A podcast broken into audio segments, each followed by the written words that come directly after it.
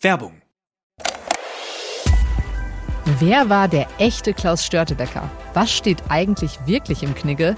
Und was hat es mit dem Hollywood-Zeichen ursprünglich auf sich gehabt? Ich bin Wim Orts und ich nehme euch in meinem Podcast Aha History 10 Minuten Geschichte mit auf Zeitreise.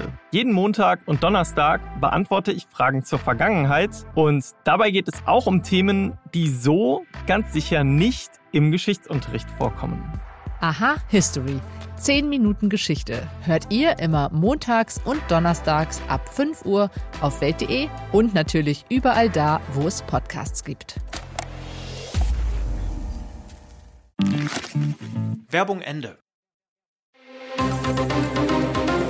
Das Bild News Update. Es ist Sonntag, der 2. Oktober und das sind die Bild Topmeldungen.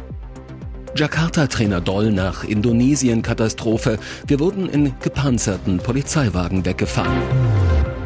Corona, ist Paxlovid eigentlich nur für Politiker? Spionageverdacht, Drohnensichtung über Bundeswehrübungsplatz während Ausbildung ukrainischer Soldaten. Jakarta-Trainer Doll nach Indonesien-Katastrophe. Wir wurden in gepanzerten Polizeiwagen weggefahren.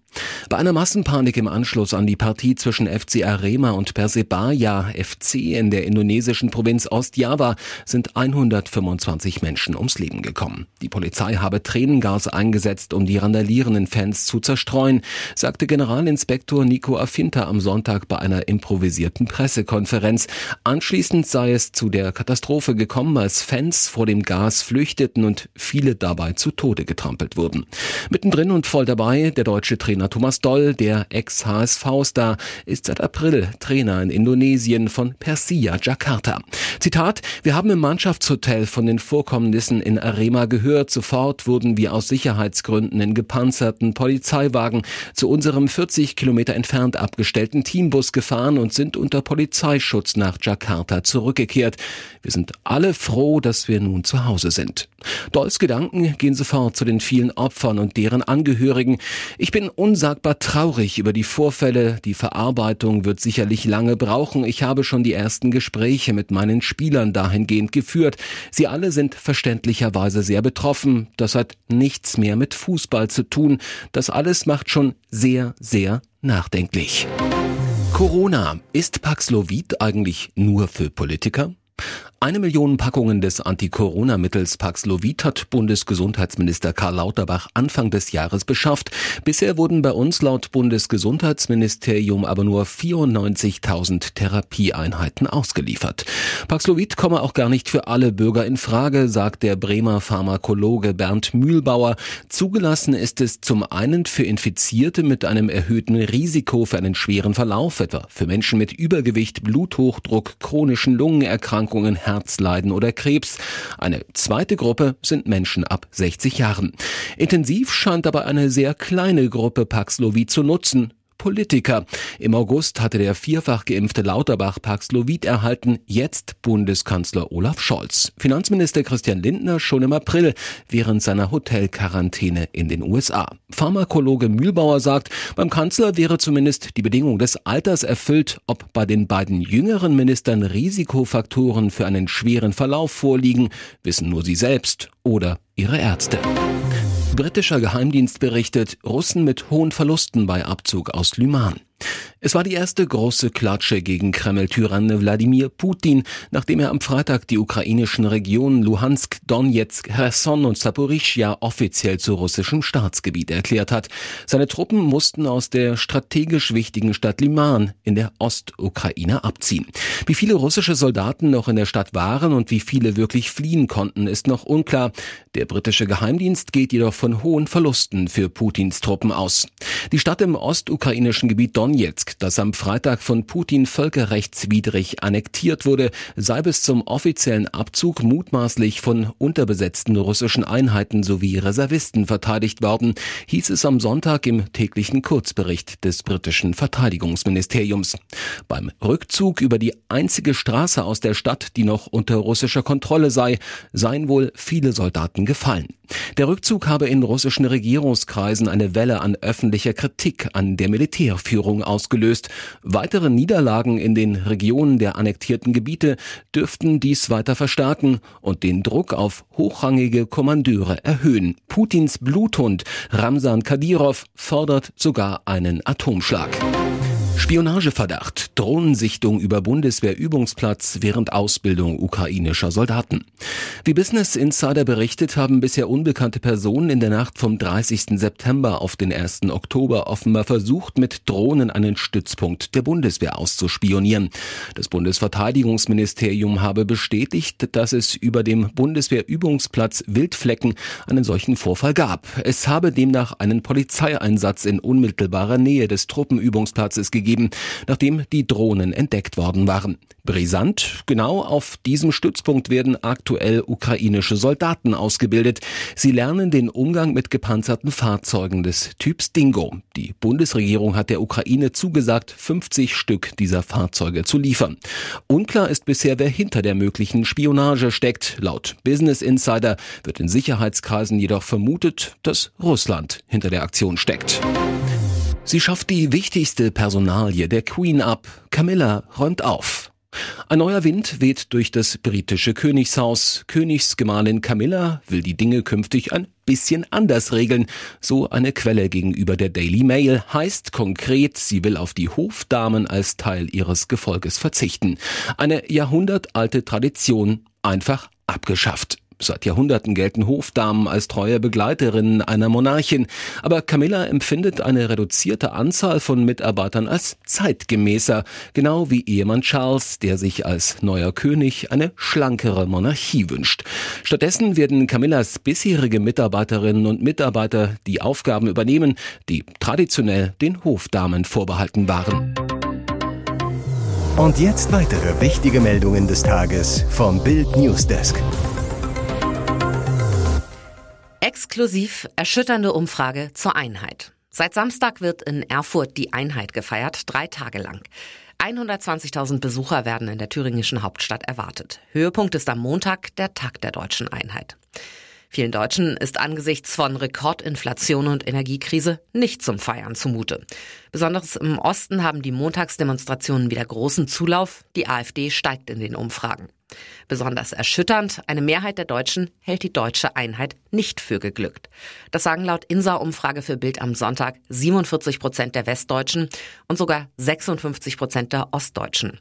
Nur 44 Prozent im Westen und 33 Prozent im Osten halten die Einheit 32 Jahre danach für geglückt.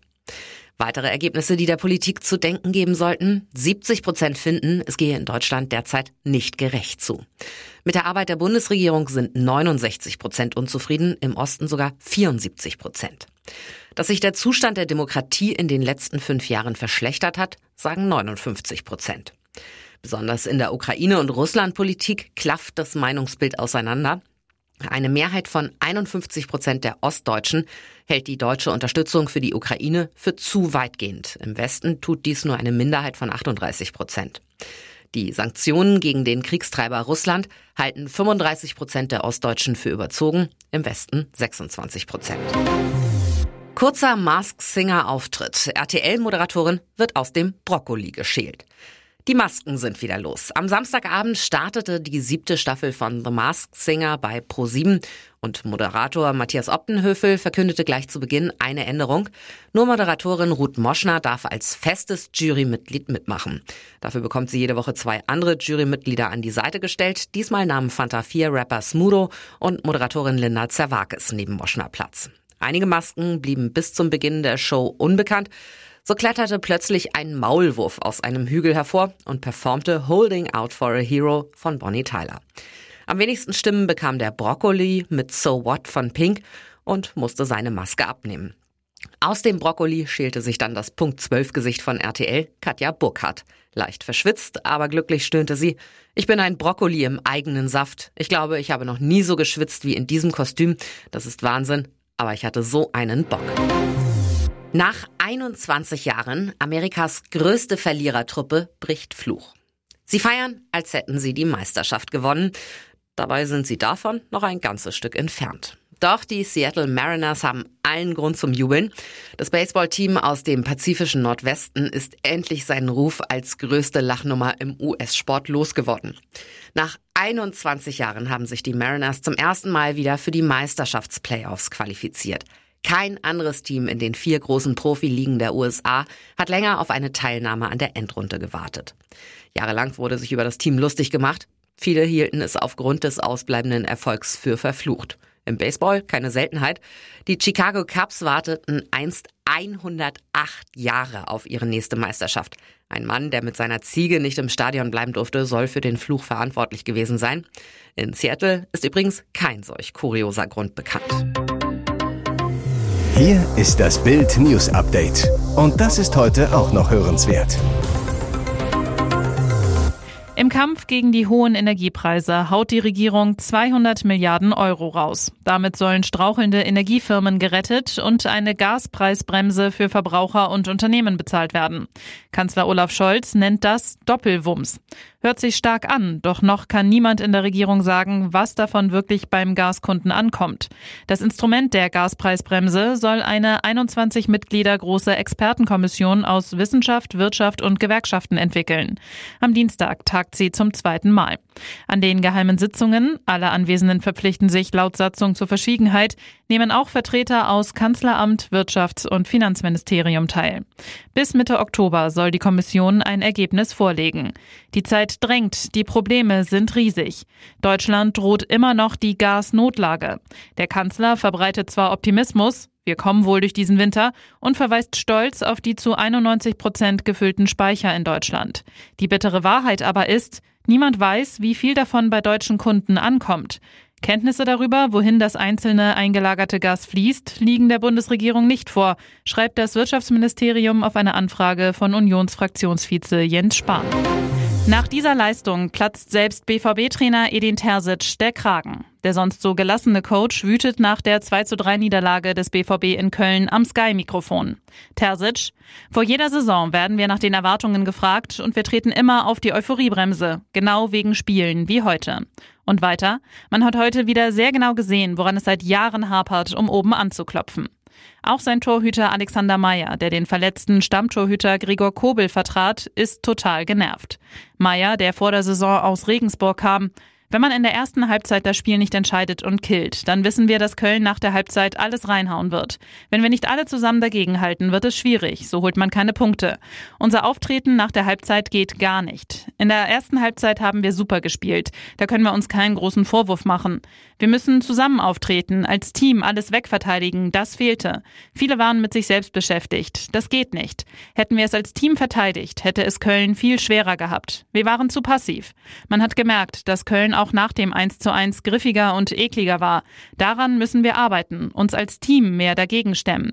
Manche Mannschaften kommen über das Kämpferische, da müssen wir voll dagegenhalten. Wir haben gute Jungs, die wieder fit geworden sind. Adeyemi, Malen, auch Toni hat sich voll reingehauen. Wir haben einen breiten Kader, das ist keine Ausrede, dass jemand fehlt. Wir hatten genug Jungs auf dem Platz, die das Spiel für uns hätten entscheiden können. So die deutlichen Worte von Meyer. Weitere spannende Nachrichten, Interviews, Live-Schalten und Hintergründe hört ihr mit Bild TV Audio. Unser Fernsehsignal gibt es als Stream zum Hören über TuneIn und die TuneIn-App auf mehr als 200 Plattformen, Smart Speakern und vernetzten Geräten.